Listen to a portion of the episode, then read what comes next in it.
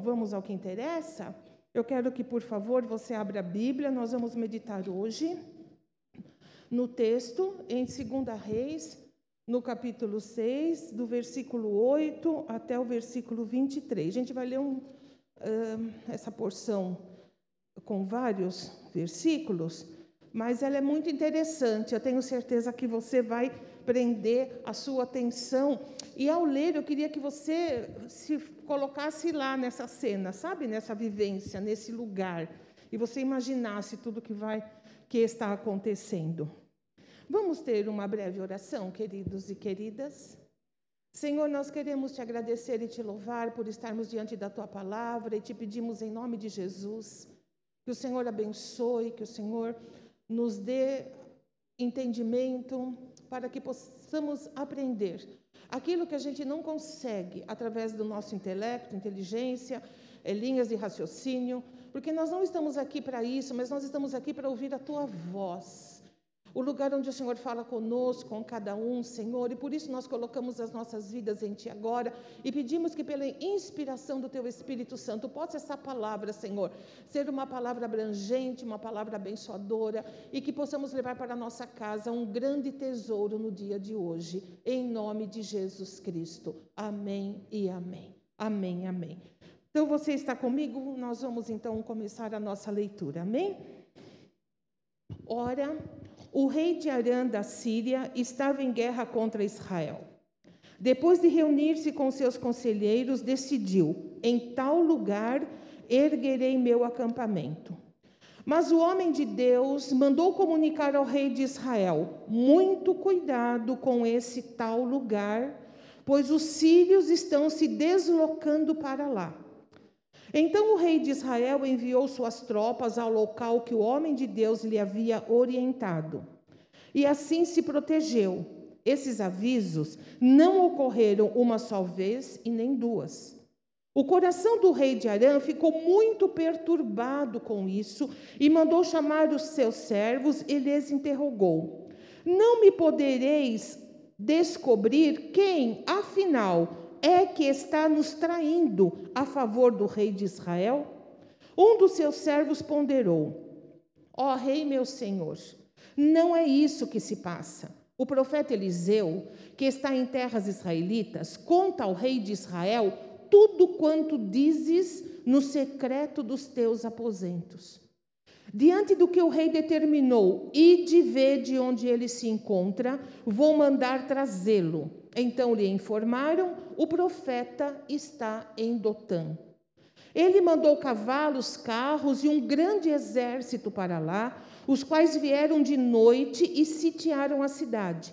No dia seguinte, Eliseu levantou-se ao romper da aurora e saiu. E eis que um batalhão cercava toda a cidade com cavalos e carros de guerra. Seu servo lhe indagou: Ai, meu senhor, o que haveremos de fazer? E o profeta acalmou, dizendo: Não tenhas medo, porquanto são mais numerosos os que estão conosco que os que estão com eles. Em seguida, Eliseu orou, suplicando: Ó oh, Senhor, abre os olhos dele a fim de que consiga ver. E o Senhor fez com que o moço pudesse enxergar a montanha coberta de cavalos e carros de fogo em torno de Eliseu. E quando os sírios desciam contra ele, ele, ele, Eliseu orou assim ao Senhor: Rogo-te que firas esses homens de cegueira. E naquele momento o Senhor fez com que todos os soldados arameus ficassem completamente cegos, conforme o pedido de Eliseu. Então Eliseu lhes deu uma palavra de orientação: Não é este o caminho, nem é esta a cidade que procurais. Segui-me, que vos conduzirei ao homem que buscais. Mas ele os conduziu a Samaria. Ao entrar em Samaria, Eliseu orou: Senhor, abre os olhos dessa gente para que vejam. E o Senhor abriu-lhes os olhos, e eles observavam que estavam dentro da cidade de Samaria.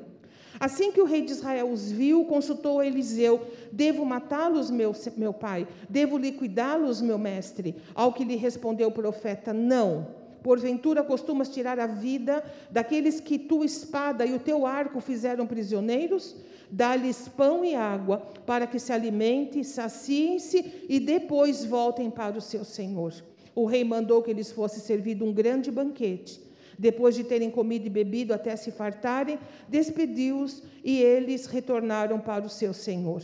E por causa disso, as tropas da Síria desistiram por algum tempo de tentar invadir o território de Israel.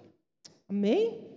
Que bela história, né? Que bela que grande relato, que profundas experiências nós temos aqui.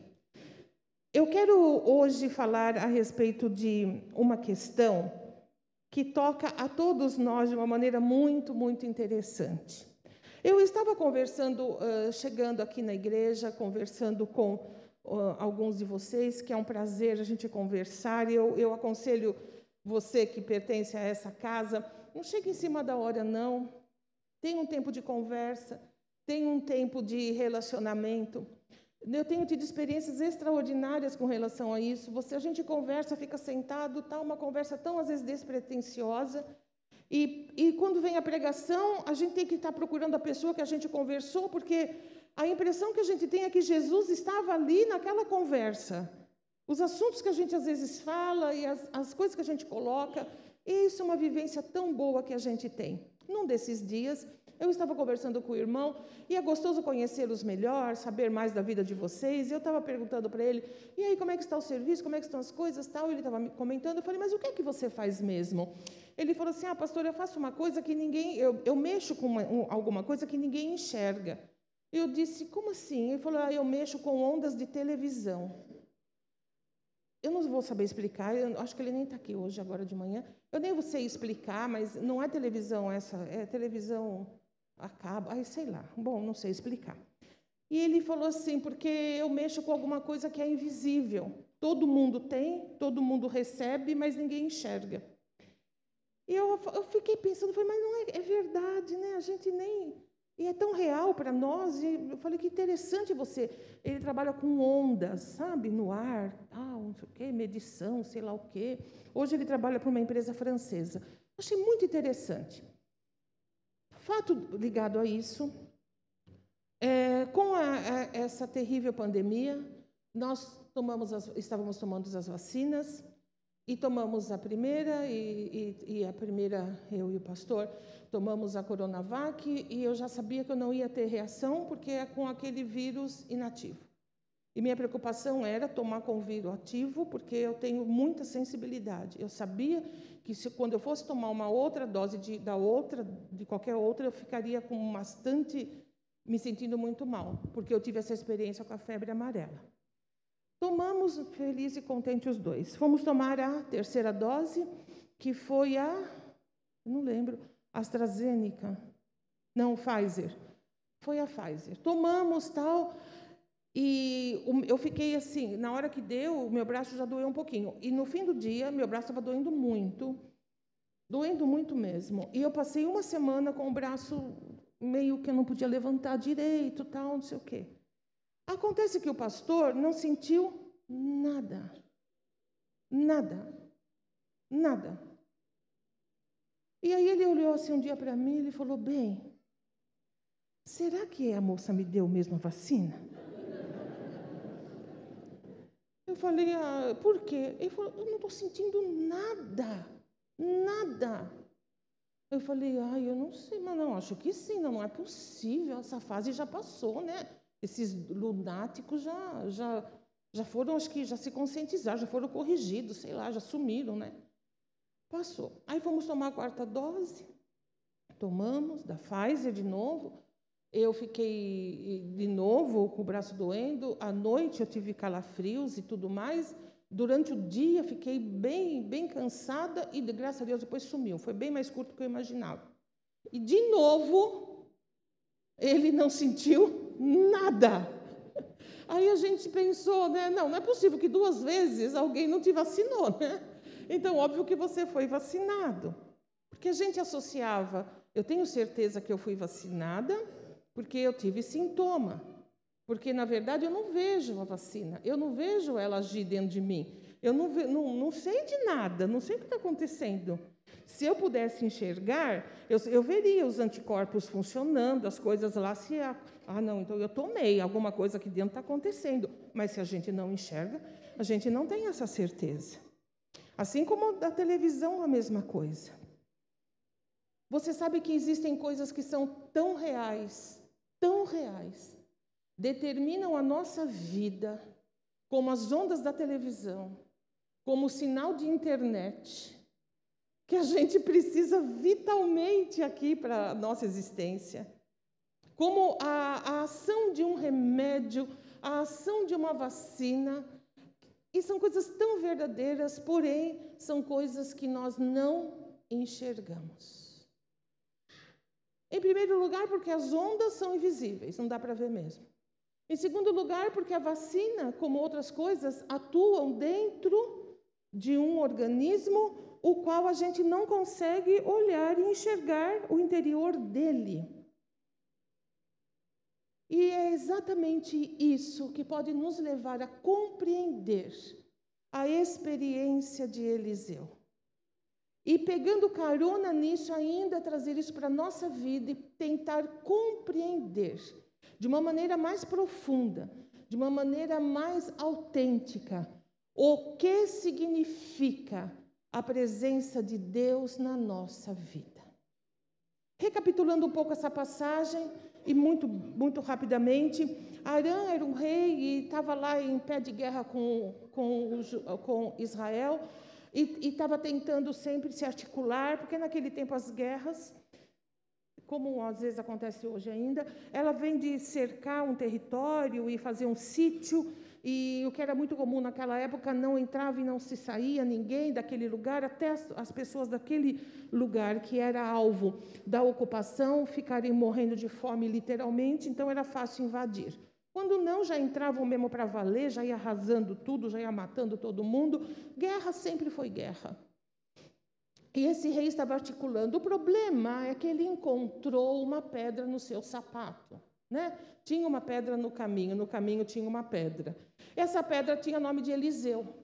Eliseu era um homem, de, é um profeta de Deus, um grande profeta do Senhor, um homem de comunhão profunda com Deus, e ele, eh, em suas orações, em seus momentos íntimos com o Senhor, o Senhor, como lembra, não era ainda a época eh, de o governo ainda era em Israel um governo diretamente ligado, ligado a Deus, a uma, era uma teocracia. E Deus falava com ele os segredos do rei adversário. Era revelado. E ele sabia exatamente o que aquele rei estava intentando. E ele avisava o rei de Israel. E os planos do rei Arã, esses, esses planos eram frustrados. Chegou uma hora que ele só tinha uma dedução lógica: tem espião no meio. Tem um espião aqui da minha corte que comunica tudo o que eu vou fazer. E essa pessoa é uma pessoa, ou é do, ou é do, da, da, do ministério mais íntimo, ou é do exército, mas alguém aqui de dentro. Aí um cara chega para ele e fala: Olha, meu senhor, não é assim. Lá as coisas são diferentes. Tem um homem que se chama Eliseu. E tudo que o senhor fala no seu quarto particular, ele sabe. Só que não explicou como, mas falou que sabia. E a ação do rei foi o seguinte: tá bom, então onde é que ele está? Ah, ele está em Dotã. Então vamos lá, vamos pegar esse cara. Se é ele que está impedindo tudo isso, se é ele que está é, levando a, ao rei de Israel as minhas estratégias de guerra, e eu não tenho como impedir, então vamos lá pegar. O rei pega um, a Bíblia fala que um grande, um número grande de, de soldados com carros, aqueles carros que eles usavam na época com cavalos, que era uma grande arma de guerra, e eles se vão lá para a cidade de Dotã. Chega, eles chegam à noite e eles cercam a cidade, como era usual fazer. Um dia normal na vida de Eliseu. Eliseu simplesmente acorda, levanta. Ele, ele tinha um, um, um empregado doméstico que o ajudava nas tarefas diárias.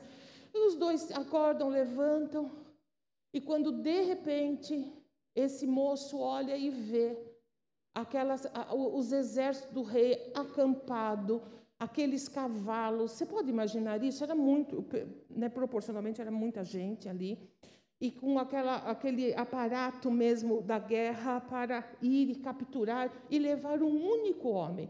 Que chance ele teria de sair dali? Nenhuma. E quando o rapaz vai a ele, eles têm um diálogo muito interessante. E é exatamente isso que eu queria é, entrar com, com você nessa situação. Quando o moço vê, é, o rapaz fala assim para ele: Ai, meu senhor, o que haveremos de fazer? Isso é uma pergunta retórica, porque ele falou: estamos perdidos, não há o que fazer. Ai, meu senhor, não tenho o que fazer.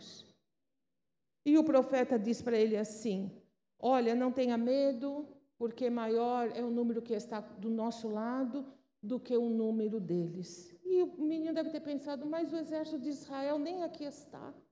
Nós estamos em Dotã, nós não estamos em Samaria, não, não nem estão aqui. E depois Eliseu vai fazer uma ação com esse moço, e é isso que eu quero entrar agora. Você sabe o que, que Eliseu tinha? Eliseu tinha, além de um contato com o Senhor, ou era um homem de Deus. Em segundo lugar, Eliseu tinha um ministério, um chamado, ele era um profeta. E profeta naquela época era, uma, era um homem levantado por Deus para receber de Deus palavras para o povo de Israel. Então, ele era um intermediário mesmo entre Deus e o povo, no sentido de falar os oráculos, falar a mensagem de Deus. Eliseu era um deles. E essa mensagem é, é, Deus dava para que ele levasse ao rei diretamente, para que ele levasse aos principais daquela cidade, porque assim as coisas eram articuladas. Eliseu tinha esse ministério, ele desenvolveu esse ministério no poder do Espírito de Deus. Ele teve ações extraordinárias que ultrapassam qualquer tipo de condição humana, assim como seu antecessor Elias. Eram homens usados por Deus. E, e em terceiro lugar, Eliseu era um homem que tinha visão espiritual. Ele não se baseava apenas naquilo que ele enxergava por si mesmo, mas ele tinha a, a, capacidade de, que Deus dava a ele de enxergar o além daquilo que pode ser visto pelos olhos. E sabe quando nós temos esse exemplo de Eliseu, nós podemos pensar de Eliseu assim, nossa, mas ele é uma coisa extraordinária. Puxa, que homem, que coisa, que, que poder e graça. Como ele deveria ser uma pessoa tão especial que mal se comunicava, que nem podia se chegar perto. Absolutamente não. Ele era um homem comum, um homem absolutamente normal. Se você lê os escritos dele, você vai perceber isso. Mas o que é que faz uma pessoa quando ela tem uma visão espiritual? E por visão espiritual é enxergar para além daquilo que os olhos podem ver. E quando eu vou falar agora sobre essa questão de poder enxergar para além, eu quero que você se lembre das ondas de televisão, eu quero que você se lembre da vacina e da ação dela no corpo da gente, coisas que nós convivemos, mas nós não enxergamos. E elas não deixam de existir por conta disso. Concorda comigo? Você não vai ser nenhuma, nenhuma pessoa imprudente para dizer assim, não, eu não vejo, então não existe. Nós já passamos disso, nós sabemos que é a coisa que a gente não enxerga. Quando falamos de visão espiritual, estamos querendo dizer o reino de Deus. Aquilo que é explicado na palavra, aquilo que é dito na palavra, mas não é revelado no físico, não é trazido para a materialidade, porque nem pode ser, porque é de outra natureza. Assim como você não pode pegar as ondas de televisão e, e, e, fazer com que elas tomem forma física, sólida, líquida ou gasosa, você não pode trazer os fatos e realidades espirituais para o mundo físico, porque a natureza é outra. Quando falamos de visão espiritual, nós não queremos contemplar aquela, aquele, aquele, aquela atitude, às vezes, que se entende por, ah, visão, eu tive uma visão espiritual. Visão espiritual não é imaginação. Eu imagino, você imagina? Você imagina o céu? Todo mundo imagina o céu. Quando meus filhos eram pequenos, ele falava assim: Mãe, no céu vai ter muito doce? Não é? A gente imagina o céu com aquilo que a gente acha que de melhor é nossa imaginação, é nossa criação. Quando a gente, quando a, gente, quando a Bíblia fala assim, no céu não vai haver dor, aí eu penso que, que não vai ter nada que me machuque a mim, as coisas doídas para mim, é minha imaginação. Não vai ter luto. Não, aí luto sim, luto é para todo mundo. Não vai ter a dor da morte. Nós não vamos ter a dor da separação de pessoas que amamos pela morte. Aí a gente, todo mundo entende, ah, então vai ser assim. Nós imaginamos. Mas essa imaginação, às vezes, ela, to ela toma um, um, um caminho perigoso. A imaginação de alguns pode se tornar para outros um fato verdadeiro. Você quer uma experiência? Uma vez há muito tempo, e eu estou ficando tão velha, e minhas, minhas, minhas, minhas, experiências são de antigamente, mas é o que eu mais ou menos lembro e imagino. E hoje, graças a Deus, não tem tanto disso mais. Uma vez nós estamos uh, ministrando e trabalhando na obra de Deus, como sempre, e uma pessoa que era de uma, de uma, de uma, de uma, de uma igreja irmã que não simpatizava com a gente, porque a gente era igreja de vaidade, porque a gente Fazia um monte de coisa que era pecado fazer, tipo, uh, mulher podia cortar cabelo, usar calça comprida, e o rapaz podia usar bermuda, essas coisas malucas, né? E aí um dia chegou o recado que essa pessoa tinha tido uma visão com o pastor Joel, que ele estava assim, é, ele estava num espaço, assim, no ar, e sobre, um, em cima, uma capa preta voando, e uma, uma visão sinistra da pessoa dele. Isso é visão espiritual ou isso é imaginação? É uma projeção da minha mente, da mente da pessoa, sobre coisas espirituais. Então nós temos que tomar bastante cautela com relação a isso. Porque nós podemos imaginar, mas isso não significa que seja uma visão espiritual. Porém, nós podemos ter visões espirituais. E por visão espiritual é enxergar aquilo que a gente não poderia ver. E às vezes Deus permite que nós tenhamos esse tipo de contato? Sim, às vezes Deus permite. Mas é muito importante que a gente tenha muito discernimento e sensibilidade para entender tudo isso. Então, não é uma imaginação, não é dedução. Ah, tá, tá, tá, então eu deduzo o quê? Ah, então eu vou e afirmo aquilo. Não é dedução. Cuidado com esses livros de pessoas que dizem livros, textos, depoimentos, agora nem tanto livro mais, mas YouTube, é, todas essas coisas que falam, olha, eu, Deus me levou, me levou para o inferno, eu sei. Cuidado com isso. Cuidado com isso. Se minimamente você conhece a Bíblia, você vai pegar um monte de contradições, um monte de contradições. Cuidado. Cuidado com pessoas que subiram para o céu e que tiveram revelações extraordinárias, sabe? E traz e fala. Não digo que você deva desprezar, mas por favor, você não pode, de peito aberto, sem nenhum tipo de análise, olhar para isso. Ai, pastora, mas é julgamento. Mas é óbvio que é julgamento. Se a gente não julga conforme a palavra, como é que vai ser? Não, não, vai ser uma festa, não é? Todo mundo vai poder falar o que. Nós temos um guia que é a palavra de Deus. E essas coisas precisam estar ali colocadas. Então, a visão espiritual, ela não é algo que, que faça com que a gente possa fazer severas afirmações de, de experiências de pessoas que tiveram, que viram, que fizeram. Devemos tomar cuidado. Então, nós não estamos falando desse tipo, sabe, de prática de visão espiritual. O que hoje nós queremos abordar, segundo a experiência de Eliseu, de fato e de verdade, o que é uma, uma visão espiritual. A primeira coisa, quando a, Eliseu, e Eliseu vai ser hoje o nosso exemplo, um homem de Deus, um homem espiritual, com um ministério, com um serviço, com uma vida na mão de Deus. Um homem que tinha revelações, um homem que tinha visão das coisas espirituais. A primeira coisa que a gente vê na vida dele, quando ele teve, quando ele viu aquela situação, ele não teve medo. Quando nós temos visão espiritual, E agora vamos lá, por visão espiritual.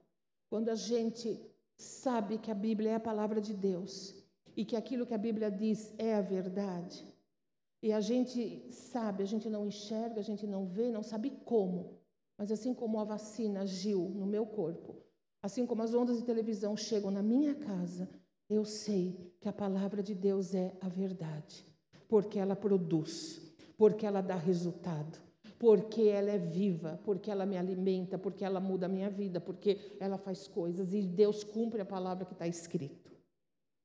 Então, quando, a, quando uma pessoa tem visão espiritual, a primeira coisa, a primeira manifestação é que ela não tem medo. E não é medo de não tomar susto, de falar, de não ficar, meu Deus, e agora? Não é isso. Ela não esmurece, ela não entra em desespero, ela não perde a esperança porque ela sabe, ela sabe que existem verdades invisíveis que fazem parte da vida dela. Entende isso? Quando a gente tem visão espiritual, o medo fica debaixo de controle. Ele não domina a vida da gente. A segunda coisa, é, o medo ficando debaixo de controle, vem o bom ânimo, vem a esperança e vem a certeza de que as coisas vão mudar. E que Deus vai manter a palavra dele sobre a nossa vida. A gente enxerga? Não. Mas a gente sabe que é assim. Em segundo lugar, quando nós temos, como Eliseu, visão espiritual, a realidade verdadeira, ela vem fazer parte da nossa realidade. Significa que a verdade de Deus, ela faz parte da minha verdade. Eu tenho uma verdade, eu tenho uma vida, eu tenho uma concepção de ser humano. Acima de mim, a verdade de Deus faz o trabalho dela na minha vida. Faz na sua. Eu não ando pelas minhas próprias pernas somente. Eu não caminho só por mim, porque eu sei, eu sei que há uma verdade espiritual na minha vida, assim como há na sua, assim como há na vida de todo aquele que crê, que é a presença do Espírito Santo. Então, quando nós, como Eliseu, quando a gente tem visão espiritual, a gente sabe que há a minha realidade, mas há a realidade de Deus que está acima da minha. A terceira coisa, quando uma pessoa tem uma visão espiritual, ao invés dela se ensoberbecer e se sentir e se achar, e se colocar numa posição de ser melhor ou maior que os outros e de olhar as pessoas com certo desprezo espiritual e fazer divisões e dizer: "Ah, não, você não entende as coisas do espírito. Ah, você não, as coisas não são. Não, isso é para quem é isso é para quem já é habilitado. Eu, eu, ouvi uma vez uma pessoa dizer assim: Não, eu tenho muita resistência com lutas, tal, porque eu já estou habilitado. Eu, que, o que, que é isso? Que habilitação é essa? Que faz essa pessoa se sentir superior às outras? O que faz essa pessoa camuflar a dor dela, a, a, a, os fracassos dela, como que se isso fosse vergonha e ela tenta ser aquilo que ninguém é? Quando uma pessoa como Eliseu tem visão espiritual, essa pessoa se compadece do outro. Essa pessoa mostra a realidade espiritual e ora para que aquela pessoa possa enxergar também aquilo que Deus tem dado a ela. Quanto mais perto de Deus a gente chega, mais humilde a gente se torna. Quanto mais em línguas a gente ora, mais humilde a gente fica. Quanto mais Deus usa a gente com qualquer tipo de dom espiritual, seja para orar para os enfermos eles serem curados, seja para ter revelações, eh, para, para eh, como a Bíblia fala, palavra de sabedoria, palavra de entendimento, operação de maravilhas. Quanto mais a gente é usado por Deus, mais humilde a gente se torna. Acenda o alerta, acenda o alarme na sua vida quando pessoas pretensamente ditas espirituais se comportam como donas da vida dos outros, como guias e gurus, como pessoas que ordenam, que comandam, que decidem o que vai fazer, o que não vai fazer e tá, tá, tá. Acenda o alerta. A palavra, toda a palavra de Deus e todo o dom espiritual, ele vem para edificação e não para domínio. Você entende isso? Nós somos ovelhas do Senhor. Nós não somos propriedade de homens. Guarda isso na sua vida. A palavra de Deus diz que nós devemos honrar os nossos guias espirituais, os nossos honrar os nossos pastores, aqueles que labutam para que o nosso crescimento espiritual se dê, honrar. A Bíblia não fala que nós devemos seguir cegamente, ser cegos, submissos, servos e, e, e eles se tornarem nossos donos. Porque a mesma Bíblia vai dizer assim na palavra do apóstolo Pedro: pastores, cuidem do, do rebanho do Senhor, como, como se vocês fossem ter que dar contas dele. Entende isso? Com cuidado e zelo, como se você fosse dar conta do rebanho. Então é assim que é. Quando a gente tem visão espiritual, a gente faz igual Eliseu. Quando o rapaz chegou para Eliseu e falou: Meu senhor, nós estamos perdidos. Fosse eu já estava chorando, não sei você, né?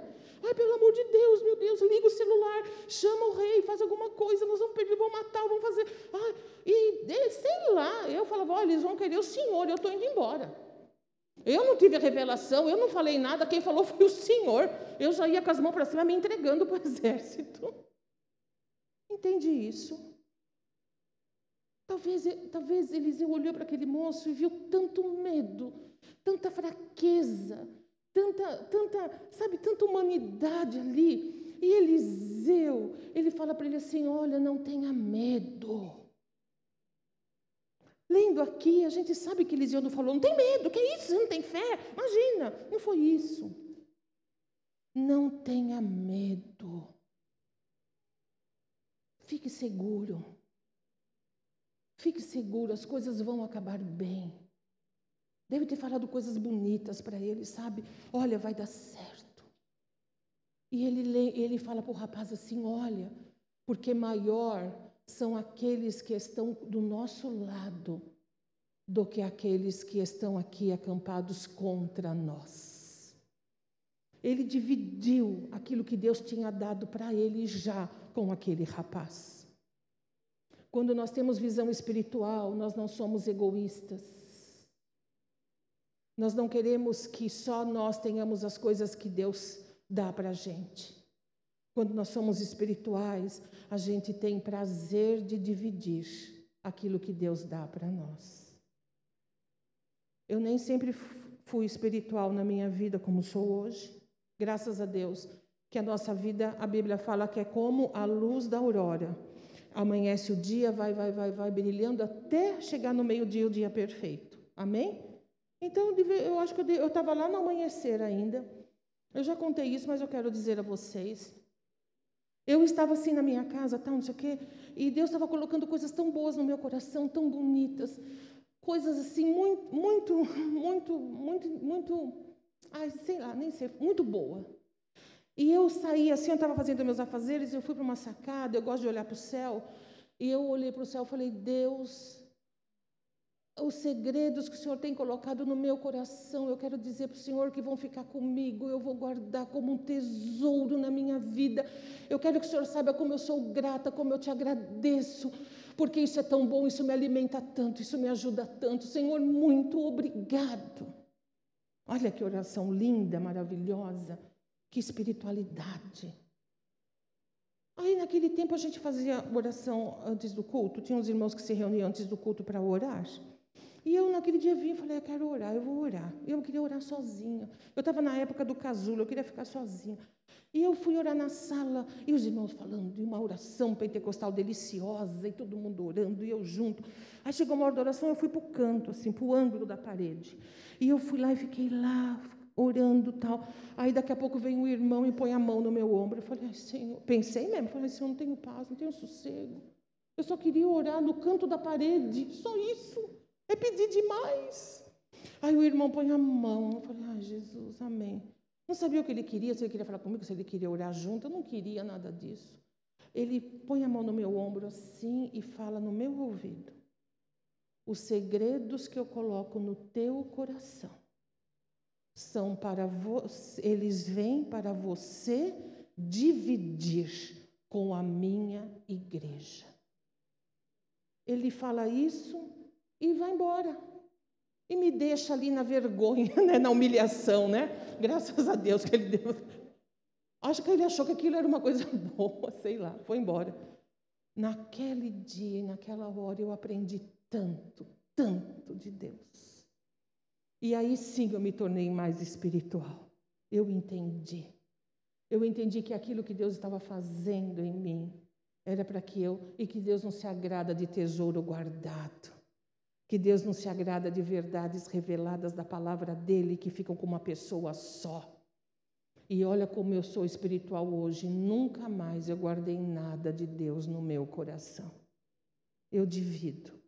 O, o, o, o, ônus disso, o lado chato disso, é que se você guarda, aquilo fica pulsando, né? Quando você divide, você fica com menor parte. Mas a gente faz isso por amor, porque essa é a vontade de Deus. Quanto mais a gente se aproxima de Deus, mais humilde a gente fica. E a gente olha para o outro com mais amor. E a gente entende, é por isso que Eliseu chamou o rapaz, falou com ele, orou por ele a Deus, falou com Deus, Senhor, abra os olhos dele. Dá para ele o que o Senhor está me dando. Ajude-o nessa hora. Faça isso acontecer. E quando o rapaz mal esperava, ele olha e ele vê, e a Bíblia fala, um exército enorme, enorme, de carros de fogo cercando aquele lugar, protegendo e guardando. Eu acho que foi uma experiência extraordinária para aquele moço. Queridos, Eliseu disse assim: Olha, são mais numerosos os que estão conosco do que aqueles que estão com eles. E isso era uma verdade. O exército do Senhor nunca seria superado por um exército humano. O mundo espiritual nunca será superado pelo mundo humano.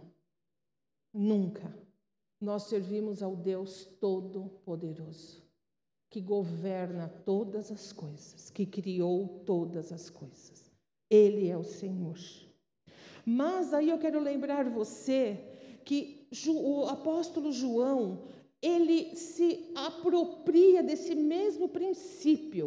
Quando ele está falando com os crentes já do Novo Testamento, mais de mil e tantos anos à frente, imagine você. Ele vai dizer em 1 João 4, 4, no, no, fim do versículo, ele diz assim: Maior é aquele que está em nós do que aquele que está no mundo. É o mesmo princípio. Maior é Deus, maior é Jesus, maior é o Espírito Santo que está em nós do que o espírito do anticristo que está no mundo. Você entende isso? Agora, traga isso para a realidade espiritual. Tudo que a gente enxerga, tudo que a gente vê, toda, toda ação maligna, toda, todo caos, tudo aquilo que está acontecendo que nós estamos vivendo mundialmente, esse momento tão dramático da história da humanidade, que está abrindo as portas, é, é, o, é, é a antessala, sabe, de coisas muito extraordinárias que virão, tudo isso, tudo isso, junto e misturado. A besta, o falso profeta, o diabo, tudo isso, os demônios, tudo isso é menor insignificantemente menor do que Jesus Cristo que habita no nosso coração. E isso é uma realidade. A gente não enxerga. Você enxerga Jesus em mim? Acho que não. Se você, a coisa da criança, né? Como que Jesus pode entrar no meu coração se ele é grande e maior do que eu? Mas a gente, mas você pode, se você pôr uma lupa na minha vida, eu falei lupa, tá bom? você vai ver ali indícios de Jesus na minha vida. Você vai descobrir que, não, ele mora assim na pastora, porque olha, isso, aquilo, aquilo outro, tal. Só pode, só pode morar, só pode ser Deus. Alguém põe a lupa na sua vida e fala assim: não, esse cara, não, porque só Deus mesmo, porque só Jesus, porque olha, pelo que ele fez, pelo testemunho, por aquilo que eu vi, só Jesus. Jesus vive na vida daquele que crê. Jesus vive em você, tão real como as ondas da televisão chegam na sua casa. Jesus atua na sua vida de uma maneira tão real como a vacina atua na vida de quem toma. Isso é verdade. A gente não enxerga, mas isso é real, isso é verdadeiro. A Bíblia vai dizer também, e, e, aí Paulo vai falar sobre essa situação, ele vai dizer assim: pois vivemos por fé. Olha Paulo, em 2 Coríntios 5, 7. Ele fala porque a gente vive por fé.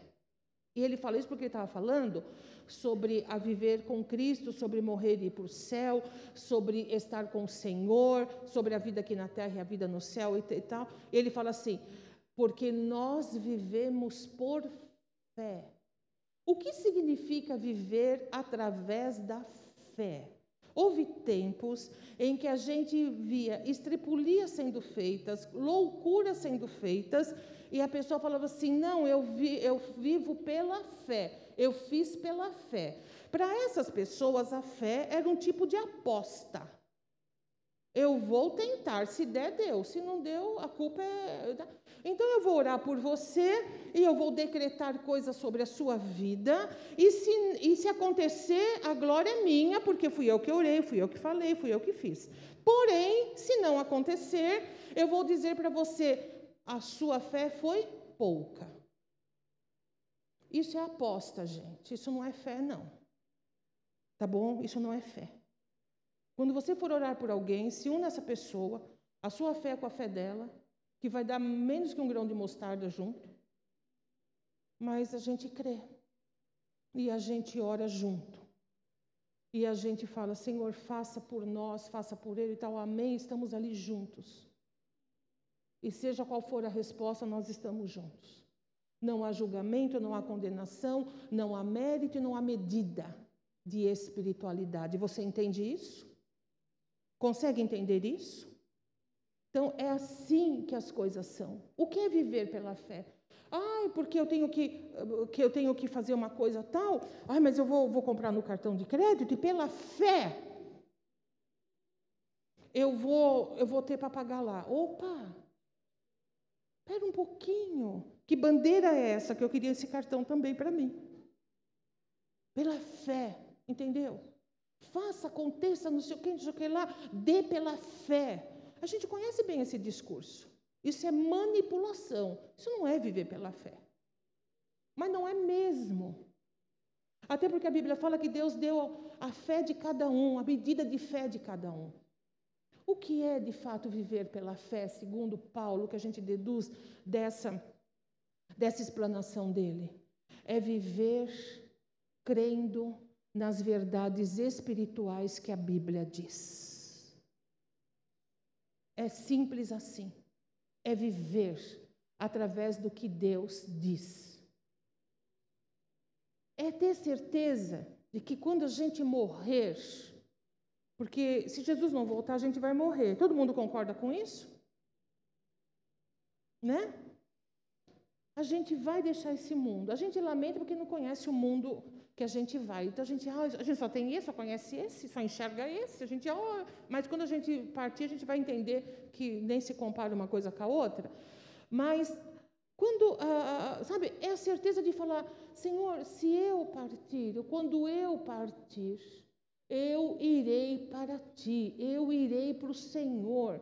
Eu não vou pela minha capacidade, eu não vou pelos meus méritos, mas eu vou porque o Senhor fala que eu vou e eu vou. Você entende isso?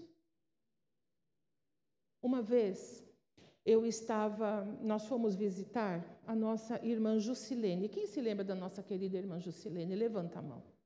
Eu vou falar esse testemunho em memória dela também e exemplo de verdades espirituais. Nós fomos visitar, ela estava muito doentinha, já na fase final da, da luta dela contra a doença. E nós chegamos lá. O quarto era muito pequenininho, eu nem lembro que hospital era IBCC, acho, né? O quarto era tão pequeno, sabe? Aí estava a Jusilene, a irmã dela, uma irmã, a Jusilene e uma irmã dela, e a Josi, irmã dela, estava aqui. A Josi acho que vem à noite, não está aqui. E nós estávamos lá. O, o Ailton estava, que é o viúvo, é o irmão, que se casou. Cadê a Renata? Não, ele casou com a. Eu confundo você com, com a Rosana. Ela vem aqui? Não, vem de noite. À noite. Uma bênção, graças a Deus. E ele foi exemplar, ele foi um, um marido assim, muito presente em toda a luta dela. E estávamos lá. O quarto era muito pequeno. O pastor falou: Vamos orar. Juscelene não estava mais conversando, não estava mais falando. E fomos orar. E tinha uma poltrona. Eu sou a mulher do canto, você entende isso? Eu preciso de canto para orar, não sei porquê. Eu gosto de canto.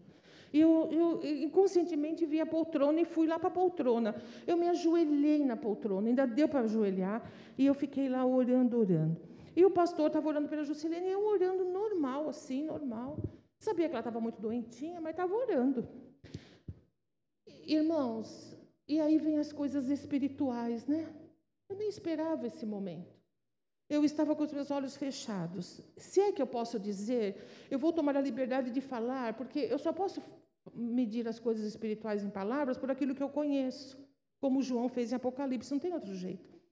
É como se aquela sala se tornasse, me arrepio até agora de falar, literalmente num, numa sala de cristal. Você já viu cristal? Literal, literal. Parece que se eu respirasse, ia quebrar, sabe? Você sabe aquele momento, assim, mas era uma, era uma, é como, é como se tivesse tudo se transformado em cristal. E eu fiquei assim, eu estava naquele, naquele momento, aquele, aquele, aquele ambiente que ultrapassava qualquer coisa. Eu tinha que ficar quieta. Parecia que se eu, se eu eh, puxasse o ar, eu ia quebrar aquele ambiente de tão, sabe? Aí a, eu estava assim, quando o Senhor falou no meu coração: Esta é a porta dos céus. Eu, eu ouvi aquilo, eu sabia o que era, aquela passagem de Jacó com a escada. E eu fiquei assim, e nesse momento, assim, eu comecei a escutar choro, choro, movimento. Foi quando eu, sabe, não é que eu saí de mim, não é. Eu abri os olhos e eu vi o movimento, tudo. Aí eu vi a, eu vi a, enfermeira pedindo para a gente se levantar e sair, eu não entendendo o que tinha acontecido. Meus queridos, naquela hora, a Juscelene partiu para Jesus. Aquele ambiente que eu senti, era a presença dele ali, sabe? Eu acho que era um, meio que um encontro, sabe? Do espiritual com o natural, entende? E a palavra, esta é a porta dos céus. E ela passou pela porta e nós ficamos o mundo espiritual. Ele é de uma realidade muito grande. Eu não digo só porque eu tive, não é, não é baseado na minha experiência, não. Porque antes de ter, eu sabia que esse mundo é verdadeiro, ainda que eu não tenha nenhuma experiência. Eu sei que é, porque a palavra de Deus diz. Então, ter fé é ter fé na palavra. Eu vivo pela fé. Eu não vivo pela fé para fazer gastos incontrolados. Eu não vivo pela fé para fazer Deus ser o meu agente de negócios. É, eu não vivo pela fé indo na frente para Deus vir atrás de mim, ajeitando os estragos que eu faço. Viver pela fé não é se apropriar da Bíblia de uma maneira egoísta, querendo realizar seus próprios desejos e, e, e suprir aquilo que quer quer ter. Viver pela fé é ter certeza de que aquilo que Deus escreveu a meu respeito é verdade. É saber que aquilo que Deus prometeu para você é verdade. E essa é a nossa vida, é por isso que nós vivemos pela fé. E a gente não é, é, eu não sei se é pena ou não, que a gente não tenha sempre os nossos olhos para enxergar no mundo espiritual como que as coisas se movem a nosso favor. Só uma coisa, elas se movem a nosso favor. Então, quando a gente vive pela fé, a gente não conhece abandono. Você entende? É impossível alguém estar em Cristo e ser abandonado. Olha a palavra que eu usei: impossível. Ainda que você ande pelo vale da sombra da morte, como Davi disse, ainda que você se sinta a última pessoa do mundo, ainda que você fale que você está no, no, no fundo do poço, nunca você será abandonado ou abandonada. Um foi abandonado, para que nunca mais nós fôssemos abandonados. Senhor, Senhor, por que me abandonaste? Esse abandono aconteceu para que nunca mais houvesse nenhum tipo de abandono, nem para mim, nem para você. Todo mundo pode te esquecer.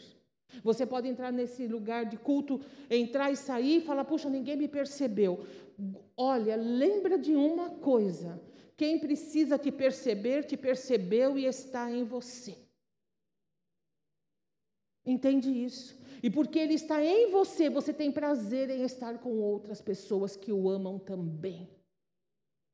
Eu nunca te deixarei, jamais te abandonarei. Eu estarei convosco. Eu estarei convosco. Fala para você isso. Eu estarei convosco todos os dias. Sinta você ou não ache você ou não, esteja forte ou esteja fraco, se você está em Cristo, não tem a possibilidade de você acordar um dia de manhã e Ele não estar em você. Isso é mais verdadeiro do que as ondas da televisão que alimentam lá o seu aparelho. A gente não enxerga, mas Ele está. Ele está aqui. Todo culto, todo momento que estamos juntos, Ele está aqui. E a gente tem que aproveitar isso. Não há rejeição. De maneira, aquele que vem a mim, de maneira alguma eu lanço fora. Guarda isso. Não há rejeição. Não existe possibilidade disso. Não há condenação. Aqueles que estão em Cristo Jesus não estão mais debaixo de condenação. Que coisa maravilhosa! Não há vergonha e não há derrota. No mundo tereis aflições, mas tende bom ânimo. Eu venci o mundo. Ele quer dizer: olhe para a minha vitória. Você está em mim e você não vai conhecer derrota. Você vai errar, você vai se equivocar, você vai ter altos, você vai ter baixos, como qualquer pessoa, mas derrota, aniquilamento, nunca. Depende de mim e depende de você. Se nós vamos realmente crer ou nós vamos ficar sendo conduzidos pela nossa própria mente, pelas nossas próprias divagações. Hoje Deus nos põe face a face com Eliseu, um homem cheio do espírito, um homem que foi útil no ministério dele, um homem que teve foi usado para fazer grandes milagres, mas um homem que teve a decência de olhar nos olhos de um empregado e falar para ele: não tenha medo, porque há segredos espirituais. Eles são menores do que aqueles que Deus tem conosco, e, e, e sabe de uma coisa, você vai ver como eu vejo. Deus tem conosco esse propósito. E hoje Deus quer nos chamar a essa atenção. Não precisamos ver, nós cremos. Tomé, porque você me viu, você creu? Mais felizes, mais bem-aventurados são aqueles que não me viram, mas creram. E fé não é algo humano.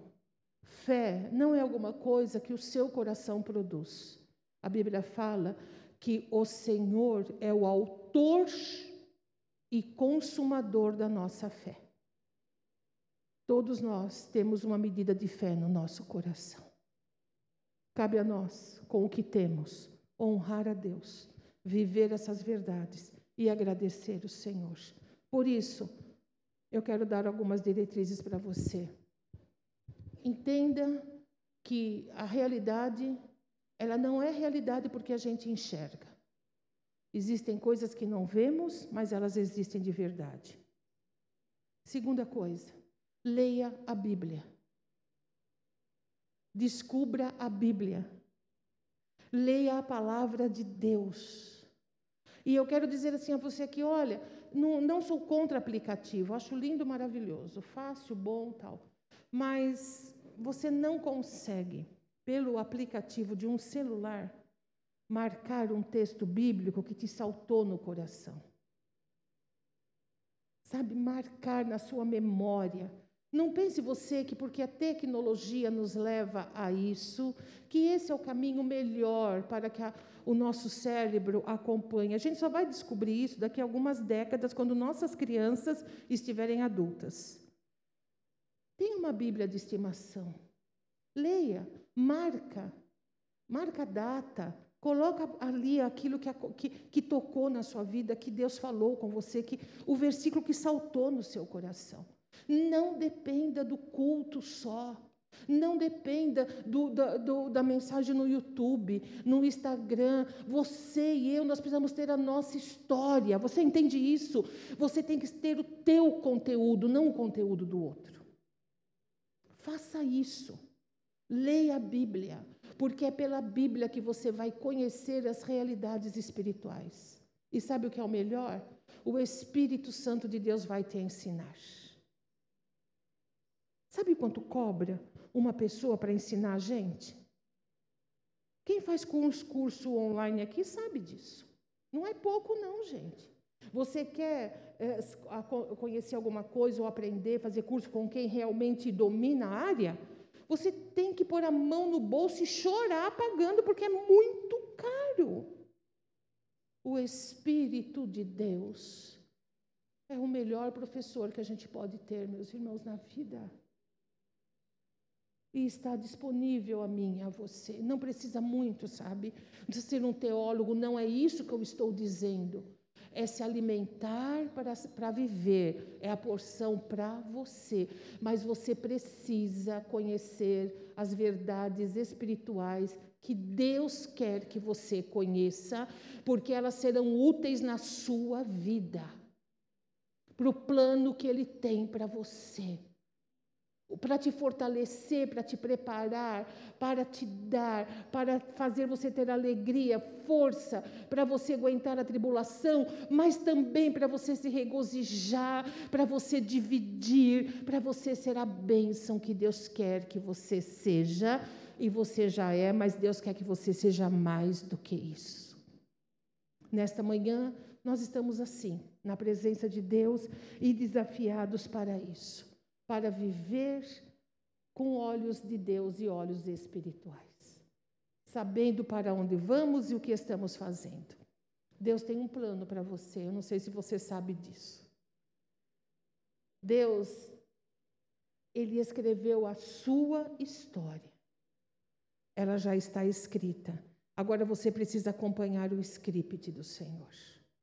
O Deus se importa com o mundo inteiro, com as nações, mas o Senhor olha você, olha a mim, como pessoa, como indivíduo. Jesus Cristo morreu por cada um de nós. Ele tem bênção e graça para nós. Que possamos, unidos, buscar cada vez mais honrar e viver as realidades espirituais que a gente não enxerga, mas elas fazem parte da nossa vida. Assim como o seu sinal de celular faz parte do seu aparelho. Assim é Deus em nós. Assim são as verdades espirituais. Elas são mais reais do que aquilo que a gente pode ver, tocar ou pegar aqui na nossa existência. Amém? Amém. Vamos ficar de pé em nome de Jesus?